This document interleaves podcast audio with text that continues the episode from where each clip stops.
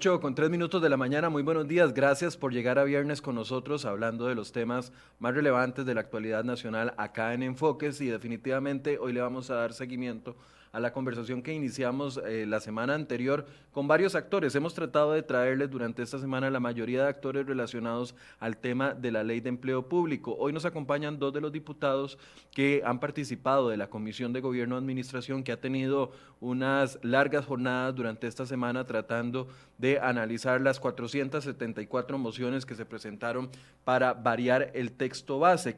Nos acompaña vía remota el diputado Pablo Heriberto Abarca del Partido Unidad Social Cristiana y el diputado y, eh, y el diputado don Luis Fernando Chacón, quien es también jefe de fracción de la del Partido Liberación Nacional. Además, invitamos al diputado Víctor Morales Mora del Partido Acción Ciudadana, quien es el presidente de esta comisión, pero por tercera vez nos dijo que eh, no nos podría acompañar en esta, en esta conversación del día de hoy. Voy a saludar a los diputados para que empecemos con un tema que iniciamos ayer y fue la posición del Poder Judicial con respecto a la ley de empleo público, que tienen una posición muy clara y aseguran, y ya ayer nos decía eh, don Fernando Cruz, presidente del Poder Judicial, que en el momento en que los diputados aprueben la ley de empleo público, incluyendo al Poder Judicial, ellos van a acudir a la sala constitucional inmediatamente para pedir que se declare inconstitucional, ya que el Poder Ejecutivo, a través del Mideplan, no podría tener ningún tipo de dirección o, ningún, o no podría girar ningún tipo de directriz a un poder como es el Poder Judicial, que tiene independencia total. Esa es la posición de don Fernando Cruz el día de ayer. Saludo al diputado Abarca y al diputado Chacón. Buenos días, gracias por acompañarnos. Buenos días, saludos. Un gusto, Michael, un gusto, Luis Fernando, y saludos a los costarricenses. Muy buenos días, eh, Michael. Eh, muy buenos días, eh, estimado don Pablo Abarca, y por supuesto un saludo especial a todos los costarricenses que nos escuchan por este tu programa Enfoques, que siempre nos da la, la alternativa de poder comunicarle a los costarricenses el el quehacer de la Asamblea Legislativa, sobre todo con un tema tan importante como es el proyecto de empleo público. No, no, no fue una semana fácil en el tema de la discusión de, de las primeras mociones. Le entraron con, los temas más fuertes. Quisiera, antes de entrar a, analizar lo del tema y la posición del Poder Judicial, quisiera una valoración de los logros y lo que no se ha logrado hasta el momento en esta semana con esta ley de empleo público. ¿Qué podrían calificar ustedes como logros en el avance de la discusión, sabiendo de que ha existido la presión del Poder Judicial y también de las universidades públicas que les han hecho bastante compañía en los últimos días ahí en el Congreso? ¿Cuál gusta empezar? Como guste, si quiere le, le, le doy Los mayores primero. Muchas gracias, muchas gracias. bueno, eh, me parece que sí, ha sido una, una semana bastante eh, dura eh, en el análisis de 476 mociones presentadas en este segundo día. Y sin olvidar que en el primer día sacamos 301 mociones. En realidad, en los dos días de artículo 137, eh, que le permiten a las señoras y señores diputados eh, mocionar para pretender cambiar parcial o totalmente alguna parte del texto eh, en discusión, pues esto ha sido verdaderamente un trabajo continuo para poder ir analizando cada una de las mociones, discutiéndolas. Me parece que el avance que hemos podido tener es de eh, mantener los tres ejes principales, que es eh, la definición del salario global para todas las instituciones que están bajo la sombrilla del, ciento, del artículo 191 constitucional, que es muy claro, en donde tenemos un solo eh, patrono. Ese patrono es el Estado costarricense. El Estado costarricense que debe de abarcar a todas sus instituciones en toda la estructura del Estado. O sea, aquí lo que ha sucedido, Michael, es que eh, se ha hecho un archipiélago de instituciones en Costa Rica, eh, amparados o disfrazados o escondidos tras la Constitución, y es precisamente la misma Constitución la que define que hay un único Estado costarricense y bajo ese, bajo ese principio constitucional Costa Rica debe de trabajar y moverse. Y lo otro que hemos venido avanzando en esto es el tema de la rectoría, porque el tema de la rectoría también, de alguna u otra forma, está ligado eh, también con el tema constitucional, porque lo que, lo que el constituyente estableció fue el estatuto del servicio civil, precisamente para regular estas relaciones entre el Estado patrono y sus colaboradores del sector. Entonces hemos estado discutiendo precisamente esta parte de la rectoría y lo otro que hemos ido avanzando, Michael, es en el tema de las convenciones colectivas. Sí, tema que vamos a abordar más ampliamente. Don Pablo, ¿cuáles vería usted como los principales avances de esta semana en materia de la, de, la discusión del proyecto de ley? Bueno, me parece que el tema de convenciones colectivas es un tema ya concreto, hecho. Yo eh, me propuse hoy en la mañana que estaba analizando qué, qué, había pasado en la semana, eh, decir que si este proyecto de empleo público se empieza a detener, digamos, de, de lo que yo podría rescatar como para hacer un, un proyecto, un, eh, digamos, de solo eso, es el tema de convenciones colectivas. Realmente ese es un gran avance, una regulación muy estricta en función de que no haya posibilidad de hacer eh, privilegios o, funcionarios de, segunda, tercera o cuarta categoría, pero en este caso hacia arriba. y además se mejora muchísimo el procedimiento de cómo se tramita la convención colectiva, estableciendo principios de publicidad para que cuando terminen los colaboradores con los jerarcas de negociar, los costarricenses sepamos qué fue lo que se negoció, qué fue lo que se está tramitando y que en ese interín también el Ministerio de Trabajo esté absolutamente concentrado en revisar la legalidad de todos. Es una revisión mucho más profunda de la que hace hoy, que es básicamente de forma en función del cumplimiento de todo el marco normativo costarricense.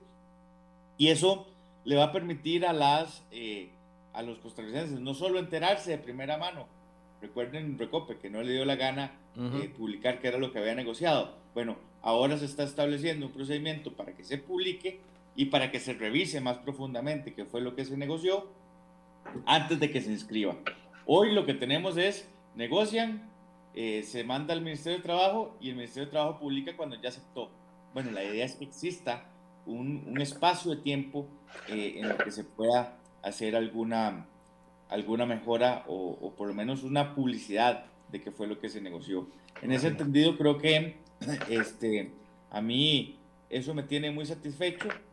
Creo que eh, hay un tema ahí con empresas en competencia que yo le pedí al, diputado Chacón que revisáramos me parece sustancial de que nadie quede por fuera. El cumplimiento de los principios de esta ley no son para tropezar a nadie ni para ponerlos eh, en, en, una desventaja competitiva, sino por el contrario, para que uniformemos la planilla del Estado y que la planilla en general del Estado, de lo que dice el 191 constitucional, eh, incluya a todo el mundo. Es decir, si sos funcionario público, no sos un funcionario público de una categoría y de, y, de otra, es el mismo.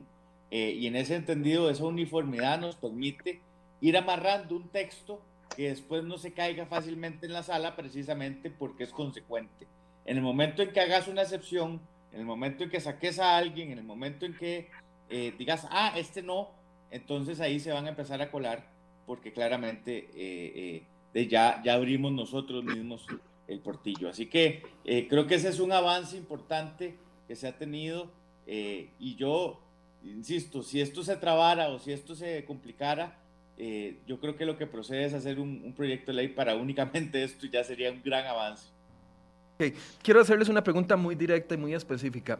yo sé que, bueno, don Pablo no es miembro permanente de la comisión, ¿verdad? Usted está asistiendo porque lleva el tema a nivel de la fracción o si es miembro Sí, yo sustituyo al diputado Peña ah, eh, en este, y estoy coordinando con él en este tema. Ah, ok, entonces sí tiene derecho a voto en las, en las mociones. Sí. Ok, ok, perfecto. Los dos tienen derecho a voto. Quiero preguntarles, ¿ustedes están completamente seguros, los dos, que son los partidos, eh, de, dos de los partidos más fuertes en la Asamblea Legislativa, están completamente seguros de que es constitucional incluir al Poder Judicial dentro de la ley de empleo público? Mire, yo, yo voy a, a partir de lo mismo que ya inicié. El Poder Judicial, el Poder Legislativo y el Poder Ejecutivo son los tres poderes del Estado costarricense que señala el artículo 191. O sea, no veo, no veo cómo el Poder Judicial se siente que pertenece a otro Estado, a otro Estado. La misma Constitución dice que es un único patrono, el Estado costarricense, y principales, los principales ejes de ese Estado son el Poder Ejecutivo, el Poder Judicial y el Poder Legislativo. Y de ahí hago una colación rápida. Eh, Michael, vea usted lo que dice la ley. La ley, la ley establece, el proyecto de ley establece en el capítulo cuarto, que es organización del trabajo, en el artículo 13, régimen general de empleo público, ahí es donde se aplican las ocho familias. Y precisamente en el inciso F, una de las familias es precisamente las personas que administran justicia y los magistrados del Tribunal Supremo de Elecciones.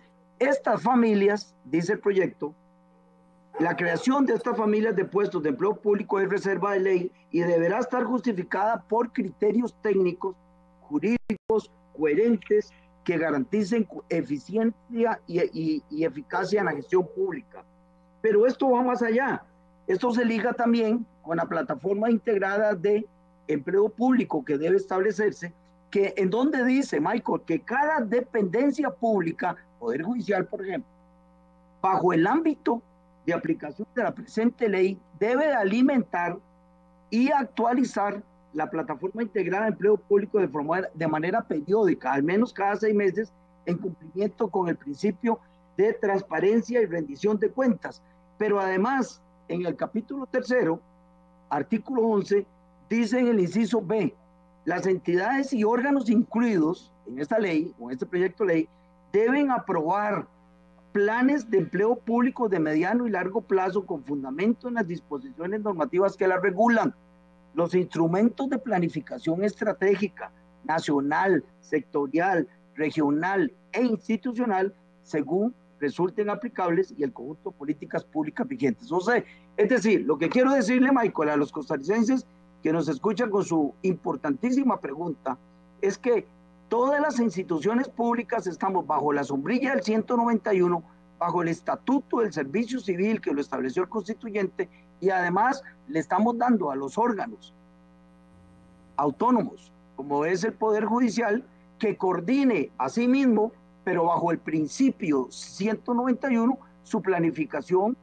del el empleo público. Pero no pueden sentirse que pertenecen a otro estado distinto que es el costarricense. Don Pablo Heriberto, la misma pregunta. aquí estoy, aquí estoy con, con, la constitución en la mano, como dicen. Eh, y vea qué interesante. El 156 constitucional dice, la Corte Suprema de Justicia es el Tribunal Superior del Poder Judicial y ella depende de los tribunales, funcionarios y empleados del ramo judicial sin perjuicio de lo que dispone esta constitución sobre servicio civil. Correcto, correcto. Ojo lo que dice el 156, ¿ah? es decir, ni siquiera la Corte Suprema de Justicia, en cuanto a lo que se refiere a los empleados, está eh, eh, por encima de la que del servicio civil y aquí lo está estableciendo la misma constitución, ¿verdad? Y si me voy más para abajo, y si me voy más para abajo, dice, eh,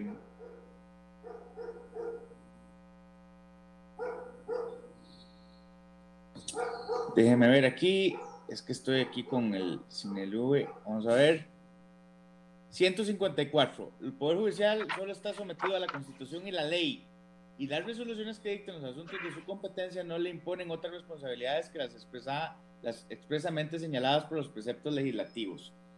A ver, Michael, así como en las universidades creen que autonomía es soberanía, y en, en el Poder Judicial creen, efectivamente, como dice el diputado Chacón, que ese es otro Estado.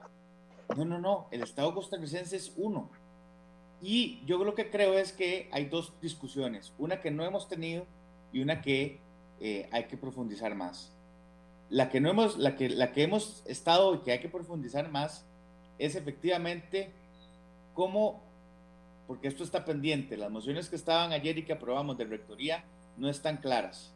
ni siquiera la resuelven el problema. Y hay un problema hoy. Hoy el, el proyecto tiene un, defecto estructural que tenemos que ver cómo resolver porque no está clarificado. Pero el tema es que hay, no, ha, habido una discusión verdadera. Interrumpa, don Pablo. La intención. el papel del servicio civil. Pero la intención es que la rectoría la mantenga el Mideplan. Eso es por ahora, pero es, por eso es que estoy introduciendo este tema. Yo creo que la discusión ahora es que el servicio civil ha estado en un papel, eh, digamos, supeditado a un ministerio.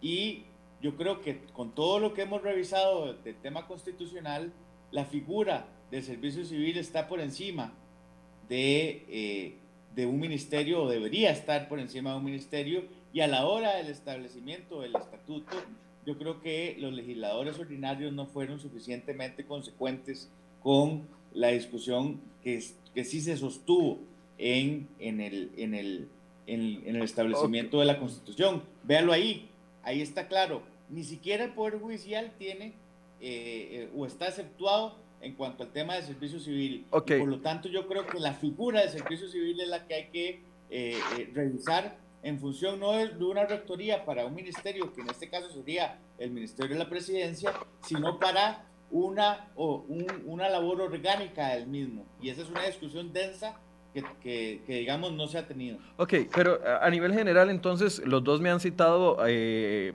artículos de la constitución política, eso me hace pensar entonces que sí están seguros de que el Poder Judicial tiene que estar incluido dentro de la ley de empleo público. O sea, ustedes no tienen duda de eso.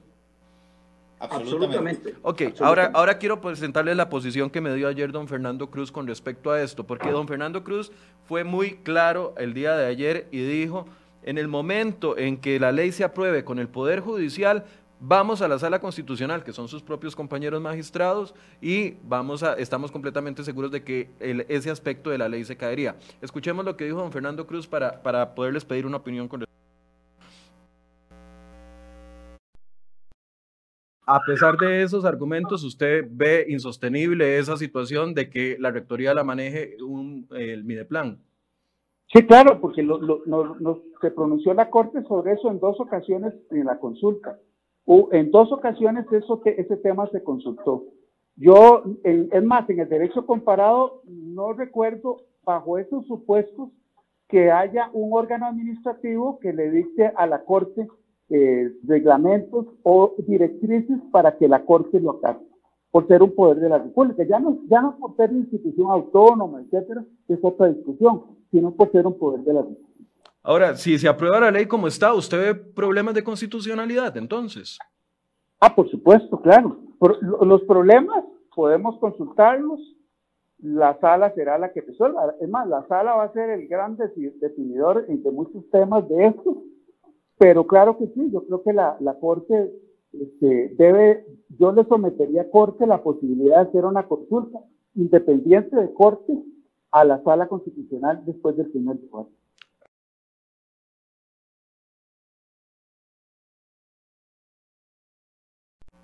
Después del primer debate, entonces se establecería esta consulta que tiene que ir firmada por la mayoría de magistrados, a excepción de los que están en la sala cuarta, que por lo general se inhiben. A ver, es que si esto se los estuviera diciendo cualquier persona, yo digo, bueno, los argumentos de los diputados eh, son válidos, pero en este tema es muy delicado porque se los está diciendo un magistrado que es, además del presidente del Poder Judicial, ha sido presidente de la sala constitucional, ha votado en múltiples ocasiones aspectos constitucionales. Podríamos decir que don Fernando Cruz, con el tiempo que tiene en, el, en el Poder Judicial, también ha creado doctrina alrededor de las resoluciones y la jurisprudencia que ha dado la sala cuando él fue presidente. Entonces, por eso les decía, están completamente seguros de que esto que dice este señor no, no, no, no viola la constitución como él lo dice, que se caería en sala constitucional. Pero es que entonces se hubiera caído el plan fiscal, porque ahí le, ahí le otorgamos la rectoría a mi plan. Esto no es nuevo. Yo no entiendo de qué está hablando Fernando Cruz. Si ya en el plan fiscal los diputados y diputadas le dimos la, rectoría de empleo público a, a mi plan, ¿de qué se está quejando? Y eso también incluía eh, eh, gran parte del control y el, y el reordenamiento de las finanzas, al que él también se opuso. Por Entonces no entiendo qué es lo que está hablando. Y tampoco ha leído o no, sé si no recuerda, que hay que recordarle el 167 constitucional en el que con dos terceras partes los miembros de la Asamblea Legislativa, previo a su consulta, previo consultándole a ellos, de puede aprobar legislación que, ellos se pongan. Es que aquí el tema es de equilibrio, de pesos y contrapesos. No hay un poder más, más arriba que el otro. Los tres están en el mismo nivel y, y uno tiene que hacerse contrapeso del otro. De manera que yo no entiendo de qué está hablando porque ya de por sí en la ley 9635 se le otorgó esa rectoría y ahora lo que estamos es tratando de otorgar competencias y hacer un equilibrio en esas competencias. Nadie pretende en el proyecto de ley que, que el servicio civil se vaya a meter a decir este juez sí o este juez no. No, se va a establecer una política general, que una política general basada en un planeamiento estratégico en la que ellos van a estar ahí sentados también. Entonces yo no entiendo cuál es el drama que se tienen en las diferentes islas o los o los, o los independentistas de, de, Costa Rica para, de, eh, no sé, eh, negarse a meterse en un tema que es de, un, de, de, un simple, de una simple uniformidad. Yo, yo agregaría, don Michael y costarricense, yo agregaría a lo que ha indicado don Pablo Abarca lo siguiente. Bueno, no es la primera vez que don Fernando Cruz ha, ha hecho eh, señalamientos de que alguna ley que hemos impulsado desde la Asamblea Legislativa se iba a convertir en inconstitucional. Y como bien ha dicho Pablo, la historia nos ha demostrado que no es así. Él es, puede tener su criterio, pero no es el único magistrado que está en la sala, en la, en la Corte Suprema.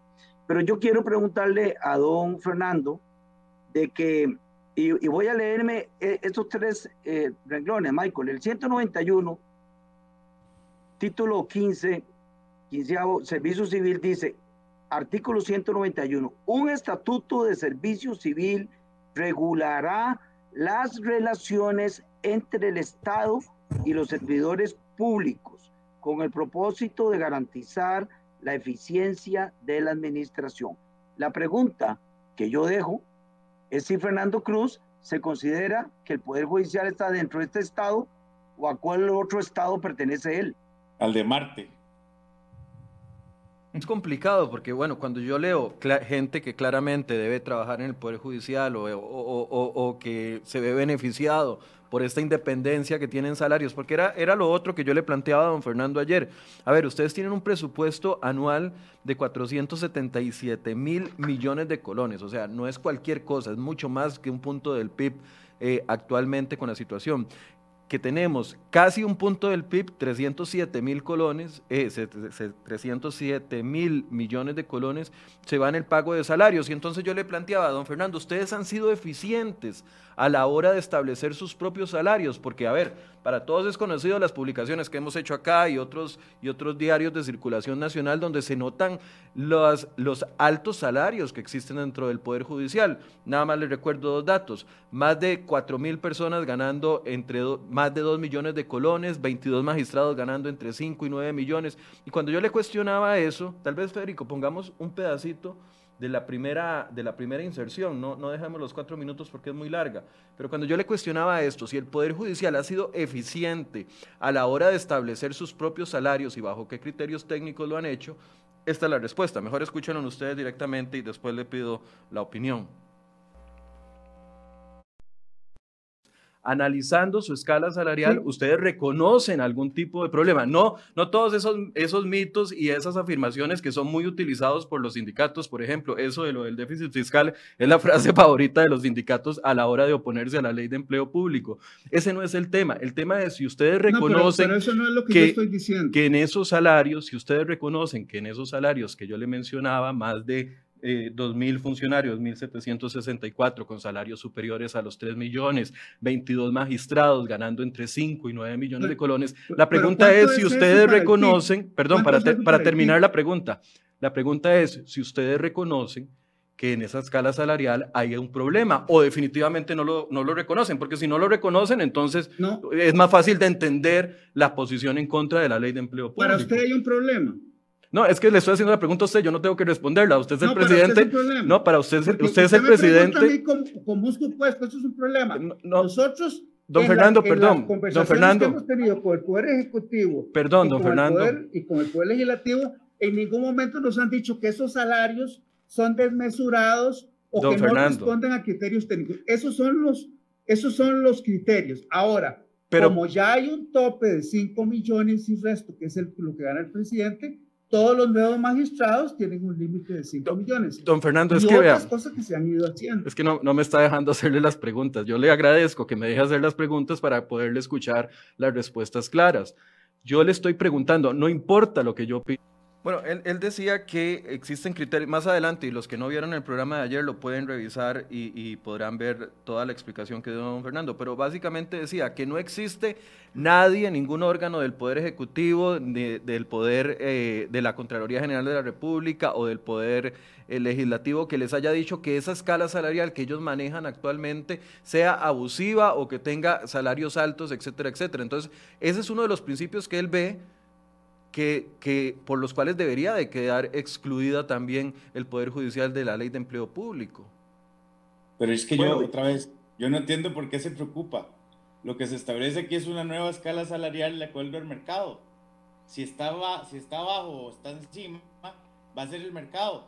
Sí, va a ser los parámetros objetivos, los que establezca, que ellos van a establecer ahí sentados en la mesa. No entiendo cuál es el drama. O sea, si, si, ese, si ese es que no son abusivos, dice el, y que están muy bien hechos tal, después de la revisión de la nueva escala van a quedar igual. No entiendo cuál es el problema. Sí, sí, así mismo. Yo por eso hice referencia en la lectura anterior de que precisamente el Poder Judicial está en una de las ocho familias. Y como indica el diputado Abarca Mora, pues ellos van a tener que planificar eh, su manual de puestos y deberá de planificarse en función los objetivos, la eficiencia y la eficacia de la Corte Suprema de Justicia. Pero bueno, me parece que don Fernando Cruz una vez más eh, ratifica lo que ya dijo públicamente, de que con el salario que tiene de aproximadamente 8 o 9 millones de colones, él es eh, un costarricense de clase media. Bueno, yo quisiera que toda la clase media costarricense ganara 8 o 9 millones de colones.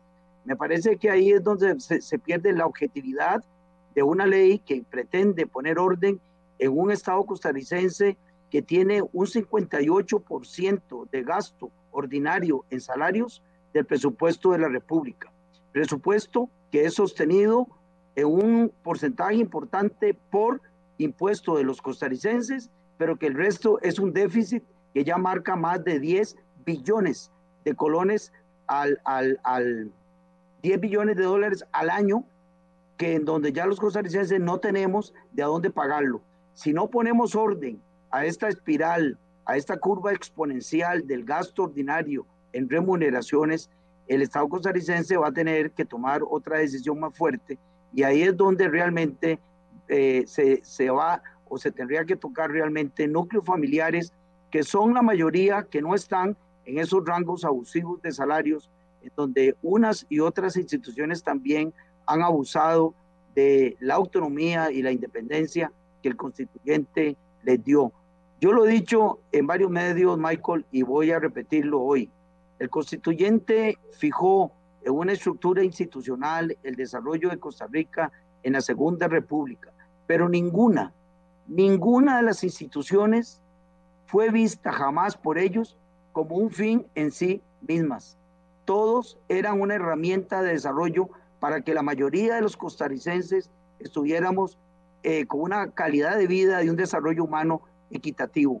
Hoy hay grandes desigualdades entre unos y otros costarricenses. Me parece que de una manera absolutamente responsable y solidaria, todas las dependencias públicas que señala el 191 deben formar, hacer fila y poner su grano de arena para resolver la situación que Costa Rica tiene hoy en empleo. Muchas personas nos están preguntando, bueno, agradezco también a todas las personas que nos están viendo en este momento, saludos a todos. Eh, a ver, doña Rox hace que siempre nos acompaña, tiene una pregunta, dice, quiero saber, Michael, si los diputados se están asesorando, no por sus amigos asesores, pone ella, sino por expertos constitucionalistas a la hora de tomar este tipo de decisiones.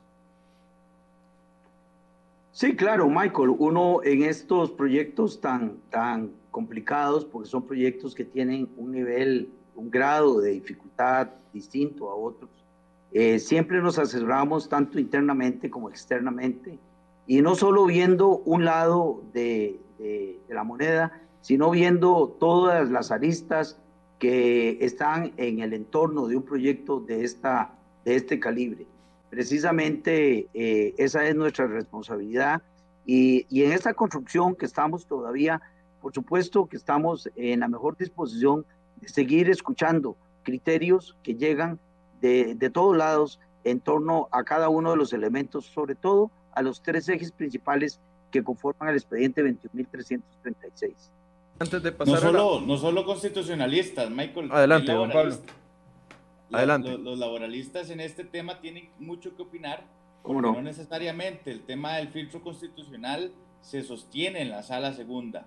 Es decir, eh, eh, hay una serie de juicios que podría enfrentar el Estado eh, en, esta, en esta materia laboral que digamos, no tienen una revisión constitucional, no es una, no es una revisión que vea la sala constitucional, sino que es un juez laboralista el que puede determinar si considera que hay una injusticia o no, y con un proceso que se pierda, se van a perder todos, porque eso sienta una jurisprudencia en, en ese entendido, por lo tanto, no se puede solo hablar del tema constitucional, también tiene que hablarse desde el tema laboral, porque el peligro de litigio que tiene este proyecto de ley si tiene algún defecto o, si, o deja algún portillo, es gigante y por lo tanto el costo de eso es 8 o 7 o 10 veces más caro de lo que se podría ahorrar. A lo que le entiendo, lo que dijo usted, eh, diputado Barca, antes al inicio, es que todavía no está 100% definido el tema de la rectoría. Yo tenía entendido que iba a ser a través del, del Mideplan, pero usted me dice que hay una discusión mayor. Antes de pasar a las convenciones colectivas, que ya mucha gente me está diciendo, bueno, hablemos de las convenciones, sí, pero nada más para definir. Entonces, la rectoría que ahorita está aprobado por moción, que sea Mideplan y que existe ya en la ley, eh, de, en la ley fiscal, ¿podría variar? ¿O qué podría variar? No, no, lo que, vamos a ver, lo que está claro hoy es que hoy lo que está es la rectoría Mideplan. Ah, pero por ley, ¿no? Eso no tiene que ver nada con el, proyecto de ley. Ya eso es con una ley aprobada en 2019. Correcto, eso está, pero ahora lo que se está haciendo es distribuyendo competencias entre Mideplan y Servicio Civil. Y en ese entendido hay que hacer un balance. La moción aprobada ayer tiene algunos defectos que hay que corregir y habrá que encontrar el mecanismo para hacerlo. Es o abrir el plenario en comisión, que es un peligro, o eh, hacer un proyecto paralelo que vaya eh, paralelo a este y que permita hacer esa, eh, tener esa seguridad. Por eso, ¿la rectoría quedaría en manos de Mideplan o quedaría en manos de Servicio Civil? La rectoría, Michael, sí, la rectoría en, materia, en, en materia de política pública está en Mideplan, quedaría en Mideplan. Y la parte operativa de la rectoría, el ente, el músculo que va a mover esa política es servicio civil. Servicio civil. Y también tiene otro elemento importante, que es la autoridad presupuestaria, para garantizar precisamente lo que ya habíamos establecido en la 9635. Porque puede ser que la 9635, ojalá, en unos años empecemos a crecer 7, 8% anual y se libera ya la relación deuda-PIB, estamos muy bien, la bajamos al 50% y empieza todo el mundo a hacer piñata otra vez. No, la idea ya en la ley marco de empleo público se quede establecido ese muro de contención para que la autoridad presupuestaria en futuras revisiones de ese salario global que tenga que hacerse para las remuneraciones del sector público, no exista únicamente una política pública exista todo el músculo, el músculo de la Dirección General del Servicio Civil, sino que la autoridad presupuestaria también advierta cómo andan las finanzas del Estado e, Esa motivación es porque el servicio civil es un órgano técnico, podríamos definirlo así, porque a ver, aquí, el, aquí el miedo que tiene eh, algunos sectores, y lo hemos visto con las universidades públicas y también con el Poder Judicial, es que un órgano político como es el Mideplan, que es impuesto un ministro por el gobierno de turno, sea el que rija las relaciones laborales del Estado con, eh, con sus empleados. El hecho de incorporar al servicio civil es para tener un filtro neutro, si se puede llamar así, que sea 100% técnico. Por supuesto, por supuesto. Eh, Dale, Pablo. Ahí te veo con, con, ganas. Sí, sí, Pablo está como que avanza y se echa para atrás. No, es que estaba en mute. Pero el tema es, el tema es, creo que lo que estás diciendo, Michael, es cierto, pero yo creo que los legisladores ordinarios se quedaron cortos con el papel del servicio civil. Hoy el servicio civil está escrito al Ministerio de la Presidencia en un, en un digamos, en, un tercer, en una tercera categoría. No es una, y por eso no puede tener la rectoría, por una resolución de la sala que le impide a, una, a un órgano de tercera categoría o de tercer nivel hacer ese tipo de gestión. Es precisamente esa la discusión que creo que no, está, no ha estado aquí eh, y, y, el rango que debería de tener el servicio civil para que sea, digamos, un, un supervisor que esté por encima del bien y el mal en función de que no sea ya solo el Poder Ejecutivo, sino que sea un visor. Eso por lo menos es lo que yo puedo interpretar de lo que hemos estado hablando del tema constitucional. Pero bueno, esa discusión creo que es más, más amplia y será en otro tema. Por ahora, lo que, lo que el diputado Chacón indica es lo correcto. Estamos haciendo una división entre la política pública general que va a emitir mi plan y un brazo ejecutor que es el servicio civil en función de eh, de una serie de competencias para que esa política general se traduzca en manuales, en lineamientos, en una serie de, de, parámetros para determinar resultados y para también eh, eh, determinar salario global. Okay. Ahora, algo más, Michael. Adelante. sí, gracias. Mire, es importante que sigamos ligando todo este tema al 191 de constitucional. O sea, debe haber una política pública nacional de desarrollo. Si no, cada institución se hace su propia política y vamos por direcciones distintas. Cada quien podría estarse eh, creyendo que está en lo correcto, porque es la política que ellos de manera aislada, como un archipiélago, creen que es el norte de Costa Rica. No, el constituyente, el constituyente nos dice, hay un Estado, un único Estado, y ese Estado, a través de sus colaboradores, deben de definir la política de empleo público. Ahora, ¿por qué es importante decir esto? Porque el Estado costarricense es el que debe trazar cuál es el norte país que debemos tener. Y en función de ese norte país, todas sus instituciones deben de organizarse de manera eficaz y eficiente para ir cumpliendo los objetivos que le corresponde a cada institución para tener el norte país que el Estado ha definido. Mientras no retomemos esa dirección, pues Costa Rica tiene un archipiélago de más de 329 instituciones públicas creyendo que están haciendo lo correcto y este país no sale adelante. Bueno, eso, eso decía usted, es lo que tiene ganando a un oficial de seguridad de la Universidad de Costa Rica más de 2 millones de colones al mes, o eso es lo que tiene a magistrados ganando 9 millones de colones, casi el doble del salario del máximo puesto del país, que es el del presidente. Así es, y todos creyéndose que están en lo correcto. ¿eh? Sí, ese es un ejemplo, ese es un ejemplo de política pública que se está estableciendo en este proyecto. Un ejemplo de política pública es salario global. ¿Qué es salario global? Un salario de acuerdo al mercado, que no está supeditado a porcentajes, que no está supeditado a que yo tengo el 35% por dedicación exclusiva y el, y el 25% por, eh, eh, por prohibición. Estoy haciendo, usando números eh, que no son exactamente los que corresponden, pero ese es el tema. Una base salarial que a partir de eso solo usted tendrá aumentos por costo de la vida si es que está habilitado esa, esa, esa opción. Pero el punto, Michael, aquí es cómo podemos hacer que todo el mundo entienda que el Estado es uno. Es que eso es muy conveniente. El Estado es uno solo para cuando me sirve. Eh, el Estado es uno cuando me tienen que darle el presupuesto para pagar salarios, pero no es uno a la hora de que yo defino cuáles son los salarios que pago. Exactamente. exactamente, vea. O sea, para poner la mano las instituciones y recibir los presupuestos, ahí no dicen nada de que, de que hay independencias, pero a la hora de ejecutar esos eh, presupuestos, ahí sí existen las independencias. Y para ponerlo entre el veño, el Estado va y pide prestado para financiar eso. Así es. Además, Ahora, don Michael, mire, usted está, usted está tocando algo que es muy pragmático y los costarricenses lo entendemos muy bien. Cuando uno habla de autonomía, eh, política, financiera, de administración, etcétera, es porque hay, de alguna manera usted eh, genera sus propios recursos.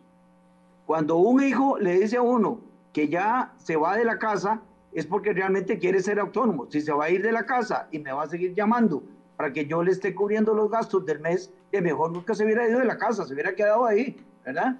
Pero el tema es que si los costarricenses le aportamos el presupuesto a estas instituciones que no generan sus propios recursos, pues en materia de gobierno deben de ser eficientes y eficaces y deben de estar regulados por el 191 constitucional, que es el patrono único, que es el Estado costarricense. Ok, para, cerrar este tema y pasar a convenciones colectivas que me, me, interesa mucho. ¿Ha funcionado, ha servido en algo la presión que ejercieron las universidades públicas esta semana a, a, las afueras del Congreso? ¿Ha servido de algo o sirve de algo este tipo de presión que anuncia don Fernando Cruz por parte del Poder Judicial? sirve, ha, golpeado, ha, variado el ímpetu, la intención que tenía la comisión con este proyecto de ley? Mire, yo, yo diría, don, don, Michael, que los costarricenses eh, y todos los ciudadanos del mundo, no solo los costarricenses, tenemos la libertad y el derecho de pronunciarnos.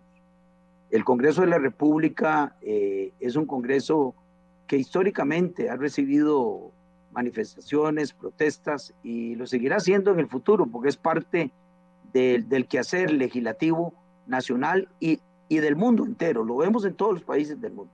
Ahora, que esas presiones tengan efecto o no efecto va a depender si las mismas guardan razón o no guardan razón. Si las mismas guardan eh, eh, razón, pues los diputados de la República estamos en la mejor disposición de construir los puentes, para afinar eh, el texto en el tanto y cuanto sea necesario.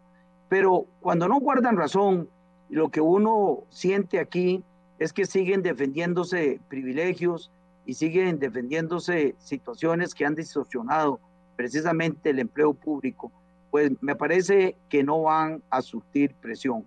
Eh, yo le digo más bien a los estudiantes universitarios costarricenses de hoy, de ayer y los que están aspirando a convertirse en, estudiantes universitarios eh, de universidades públicas financiadas por el pueblo costarricense, de que aquí no estamos en contra de la autonomía universitaria, aquí no estamos en contra de la investigación universitaria, en contra de la oportunidad que los costarricenses tenemos en nuestras universidades como un principal movilizador social. Aquí lo que estamos en contra es precisamente que el dinero que pagamos los costarricenses para desarrollar a nuestros ciudadanos a través de las universidades se gaste de manera eficiente y eficaz y no en remuneraciones que se escapan de la realidad nacional.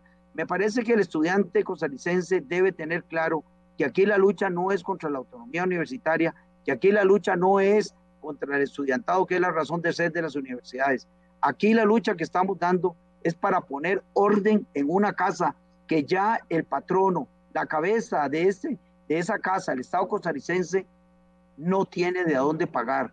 Y podemos llegar, como ya lo había dicho el ex rector del Instituto Tecnológico de Costa Rica, don Julio Calvo, en el 2010, se lo advirtió al CONARE, si no hacemos una revisión del tema salarial en las universidades, vamos a llegar el momento en que no vamos a poder pagar salarios. 25 mil millones de déficit en, cinco años, era lo que anunciaban en ese momento.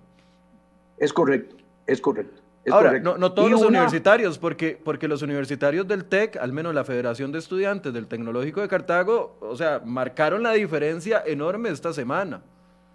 Están dando, están dando una señal de absoluta responsabilidad nacional y están claros de que el deber del tecnológico debe fundamentarse en brindarle mejores y mayores oportunidades a los jóvenes costarricenses de entrar a las universidades. Ok, eh, hay algunos comentarios que, bueno, no, no, no, sé ni si darles pelota o no, porque a veces uno siente que, no son, que son troles, pero, a ver, dice uno de ellos que las políticas a nivel país sí se cumplen actualmente en el Poder Judicial porque hay coordinación institucional y que nunca se ha necesitado para ello que un poder interfiera en otro. Eso es lo que ellos dicen. Pero si eso, si eso fuera tan cierto, entonces los salarios del Poder Judicial no estarían por sobre la media de todos los salarios del, sector público.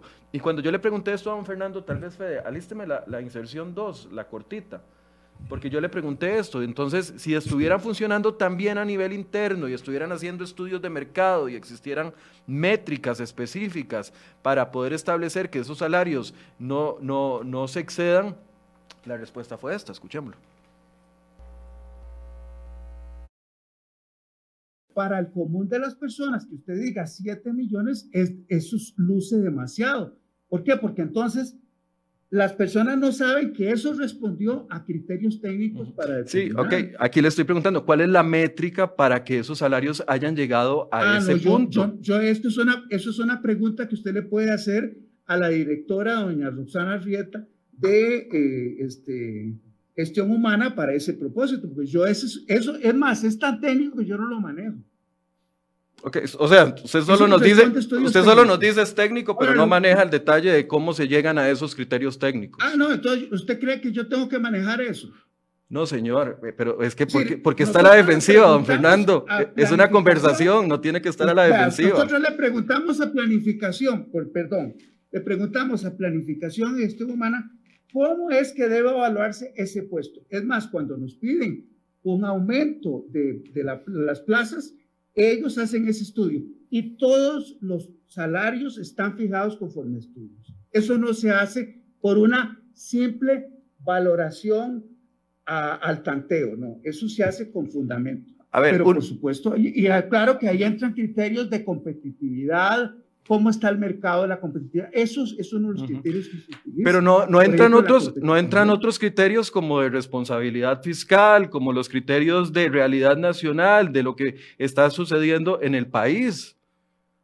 O sea, porque si ah, entran ah, criterios de competencia, de si un abogado se gana 80 millones al mes aquí en el país, porque es muy bueno en lo privado, de si ese es el criterio, subamos los salarios de los, de los abogados del Poder Judicial a 80 millones. yo no conozco eso no conozco ese criterio de, cómo es de, la situación del país. Situación del país, claro que sí, podrían más, podrían decir, durante años no, no ha habido aumentos en el Poder Judicial por el tema del contexto. Pero el criterio que usted me menciona no es un criterio que ni siquiera, ni siquiera está en el proyecto de ley de empleo público.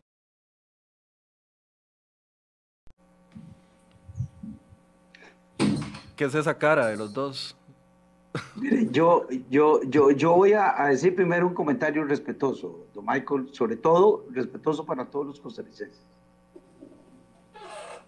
Sobre todo respetuoso para los más de 560 mil costarricenses que se quedaron sin empleo con la pandemia.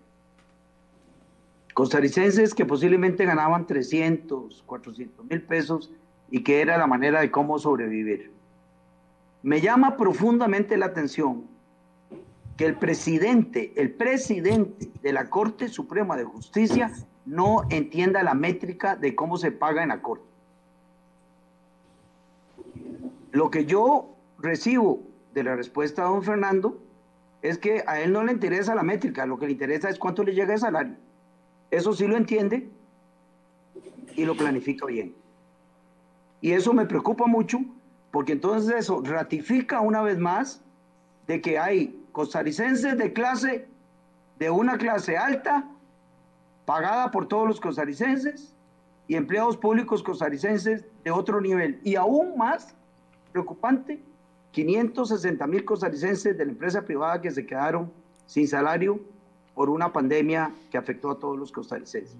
Aquí es donde seguimos preocupados por la clase, por la desigualdad social que ha ido creciendo en Costa Rica, donde Costa Rica era uno de los países más igualitarios de la región y hoy nos hemos convertido en uno de los países más desigualitarios de la región. Irónico, preocupante, cuando uno escucha que el presidente de la Corte Suprema de Justicia, que no digo que debe saber el detalle de todo lo que pasa en la Corte, pero por lo menos alguien le debe explicar, después de la entrevista que usted le hizo, cómo es la métrica, cómo es la métrica y cómo se calcula los salarios de la Corte Suprema de Justicia. Don Pablo, ¿quiere decir algo? Pasamos al otro tema. Mejor pasemos al otro tema. No, no, no, quiero escuchar la opinión. me parece que, que esa opinión ratifica que es indispensable que exista una escala salarial más allá de la que se le ocurra o la que no conozca el, el, presidente de la Corte. Aquí se está estableciendo un nuevo, una nueva escala salarial, un salario global que va a tener una revisión, que ellos van a estar sentados ahí. Bueno, Fernando ya dijo que él no sabía nada, que es seguro la, la otra señora. Pero bueno, esa señora va a estar sentada ahí con la autoridad presupuestaria, con Servicio Civil y con mi plan haciendo esa nueva escala salarial y yo no entiendo cuál es el defecto que tiene eso, ni cuál es el problema que tiene eso. Más bien me parece que es positivo porque entonces va a haber una revisión y probablemente hay gente que esté ganando menos y hay gente que está ganando de más. Y esa es una revisión que me parece que en este contexto fiscal es indispensable para que todos avancemos. Ok, yo veo que la hora se nos, ha, se nos ha ido. Hay varias preguntas de las personas. Voy a dejar el tema de, de, convenciones colectivas para un programa completo porque definitivamente en siete minutos no nos va, en seis minutos no nos va a dar tiempo de, de analizarlo. Pero la gente pregunta, ¿cómo se van a establecer esas eh, escalas salariales? Eso quedaría a criterio del órgano técnico que establezca las escalas salariales para las familias. No va a quedar incluido dentro de la ley. Va a establecer unos parámetros. Se establecen algunos parámetros, eh, Michael y costarricenses. El proyecto de ley lo que señala es que 24 meses después, es decir, dos años de publicada eh, la ley, si este expediente se convierte en ley, el ente rector, en coordinación con las ocho familias, va a establecer las columnas de salario global de acuerdo al mercado, de acuerdo al mercado. Y ese, ese, esa columna de salario global, que ya por cierto ha sido aplicado en algunas instituciones de la República, la Defensoría de los Habitantes, ya han venido haciendo esa transición desde hace años sin necesidad de una ley, inclusive. Es un tema de voluntad. Bueno, como la voluntad no es pareja, pues es necesario emparejarla con una ley. Esa columna de salario global va a estar eh, establecida 24 eh, meses después de publicada la ley de la República. Ok, otra de las preguntas es, eh, la hizo Gwen Samayoa, ¿qué pasaría si eh, eventualmente la sala constitucional declarara inconstitucional la inclusión del Poder Judicial? ¿Habría otro mecanismo para, para hacerlo o ya no, no, no, no existiría? Bueno, ya don Pablo lo señaló de alguna forma. Eh, me parece que en este Estado único costarricense, nadie está excluido de la posibilidad de que con al menos 38 votos podamos intervenir eh, decisiones o tomar decisiones que requieran estos 38 votos y blindar la decisión de esa decisión eh, legislativa en el caso que sea el Poder Judicial. Por eso, a criterio de ustedes, con los, con, los, 38 votos, ¿se salda ese, ese peligro? Sí, a ver, la sala va a hacer algunas observaciones. Por supuesto. De, que habrá que revisar en la, en la, Comisión de Consultas de Constitucionalidad. Probablemente allá haya que hacer algunos cambios eh, en términos de, de, evitar litigios y evitar que esto no nos salga más caro, ¿verdad? Eh, un tema de seguridad jurídica pero lo que es cierto es que si la Asamblea Legislativa decide que, que, la, que el Poder Judicial está como debería estar, eh, con 38 votos no está aprobado y, eso, es, eso es ley. Eh, ya si quieren entrar en un problema de conflicto de constitucionalidad y no obedecer lo que la Asamblea Legislativa eh, está diciendo por una mayoría calificada, de, pues ya estamos ante otro, ante otro evento, digamos, que no es muy democrático que digamos, ¿verdad? Ahora, es importante, es importante, Michael, aclararle a todos los costarricenses que estos diputados de la República pretendemos, eh, una vez que se dé el primer debate al expediente 21.336, eh, construir una consulta a la sala constitucional antes del segundo debate. El espíritu de esta consulta es precisamente blindar el segundo debate. Si hay algunas... Eh, eh, cosas que tenemos que corregir, como dice, pues lo haremos eh, en espera de la respuesta que hagamos a la consulta constitucional. Eh, es decir, con, e, con, este proyecto específico podría suceder lo que sucedió con el, con el proyecto de la ley eh, fiscal, que hubo no solo una consulta, sino varias. Ya el Poder Judicial va a establecer su propia consulta. Usted me dice, va, también vamos a establecer una consulta. Me imagino que los diputados de, de, oposición que se han manifestado esta semana, como Paola Vega, don José María Villalta, etcétera, van también a, a tratar de establecer su propia consulta. Este proyecto podría tener un procedimiento de consultas bastante amplio. Bueno, es un mes nada más lo que tiene la sala para resolverlos. Un mes que se convierte en más, pero, pero la, idea es, eh, la idea es hacer una consulta bastante pesada para que la sala de, ponga el huevo, como decimos en, en, Turrialba, y que al final se pueda tener eh, eh, una visión. Vea que, y es importante aclararse a los costarricenses, la sala constitucional no es la Corte Suprema de Justicia. Eh, la sala constitucional siempre se inhibe de esas decisiones en la Corte precisamente porque tiene que revisar este tema. Eh, y yo confío en, la, agudeza, en la firmeza eh, y además, otra vez, ya en la 96-35 pasaron cosas ahí. no se pueden devolver a menos que se quieran devolver y entonces encontraríamos algún otro, otro motivo. Pero el tema aquí es eh, hay un compromiso, el diputado Chacón, eh, eh, diputado Morales Mora, varios diputados estamos interesados en que podamos hacer una consulta bien pesada para que el proyecto se sostenga. Si la sala detecta problemas, entonces se devuelve a la, a la Comisión de Consulta de Constitucionalidad, se hacen los cambios que tengan que hacerse y se, se procede a darle primer debate nuevamente y segundo debate de manera que podamos sostener esto.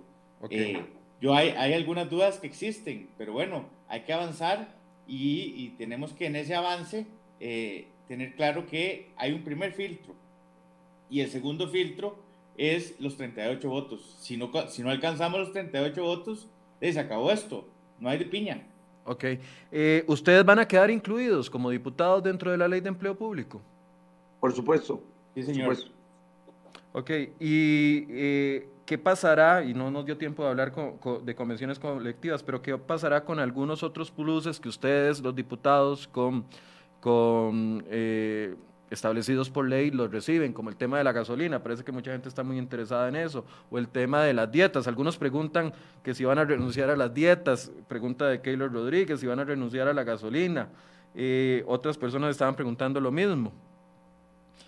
Sí, Michael, en el caso de los diputados, eh, el, salario de los, de, los diputados es un enredo eh, del pasado, porque hay una parte que es salario y otra parte que se paga por en Especie. Si los diputados no van a una sesión eh, y no tienen justificación o quedan por fuera en un determinado momento de la sesión, pierden la dieta y, y eso lo pierden y se les rebaja automáticamente en el mes me parece que eh, es importante que los costarricenses sepan que los señores y señoras diputadas también vamos a quedar incluidos, los que estamos hoy y los diputados y diputadas del futuro van a quedar incluidos en una escala salarial global también. Pero se eliminan entonces esos componentes de los 500 litros de gasolina de, y, quedaría ya un salario fijo, o eso depende hasta el momento hasta el momento en que se establezca la, escala salarial, porque quedan ustedes dentro de una misma familia con otros, con otros jerarcas de otras instituciones.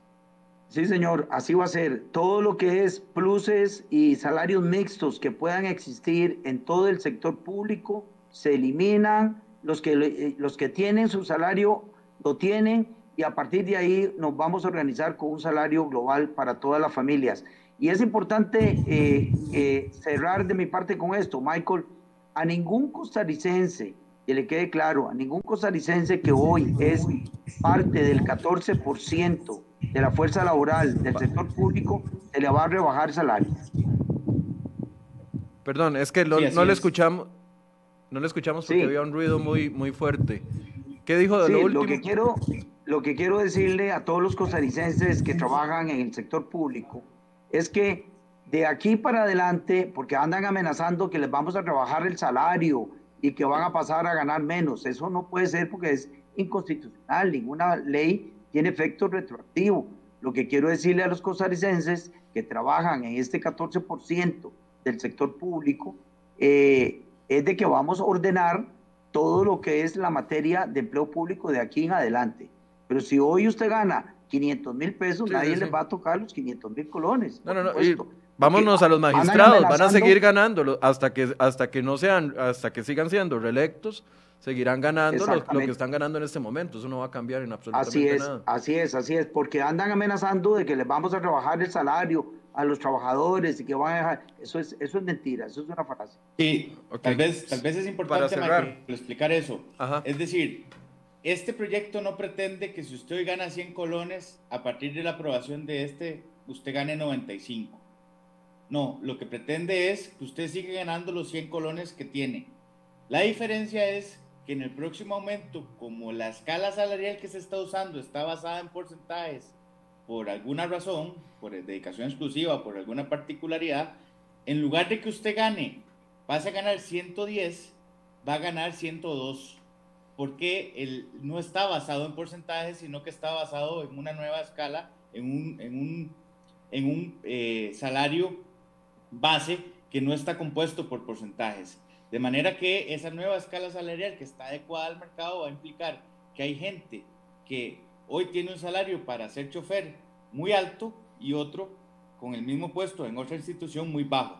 Eso es lo que hay que evitar, eso es lo que queremos borrar, eso es que en el paso del tiempo se establezca que un chofer tenga el mismo salario en cualquier institución, que una secretaria tenga el salario en, cualquier institución y que obviamente cada institución tiene su particularidad y será tomada en cuenta. Eso es un poco lo que se está haciendo, pero no es para rebajar el salario, es para hacer una nueva métrica salarial y en esa nueva métrica salarial que ya está, que no está inventada por estos diputados, sino que la implementó el Banco Central, que la, inventó el, que la implementó el BCR, la Contraloría General de la República, que al principio genera un gasto un poco y que después a lo largo del tiempo ya genera ahorros, porque todo el mundo, obviamente, además está satisfecho porque es un salario que es competitivo y también el Estado no tiene que estar erogando una serie de, o teniendo una planilla que es exponencialmente creciente. Ese es el, objetivo de esto. Sí, los que están preocupados por el tema de la reducción del salario tienen que preocuparse, pero por renta global, a como está planteado, que ese es otro tema. El, gobierno pretende con renta global, y es que yo no sé si la gente no se está dando cuenta de eso, y haremos un programa con ustedes de renta global. Pero con renta global sí le van a rebajar el salario, porque si usted gana millón doscientos, y siempre pongo ese ejemplo, usted va a comenzar a pagar el doble de lo que paga de impuesto de renta. Ahí sí le van a rebajar el salario y a los que ganan 683 mil entre y 840 mil en ese rango, sí les va a rebajar el salario porque van a tener que empezar a pagar renta, pero eso es eh, harina de otro costal.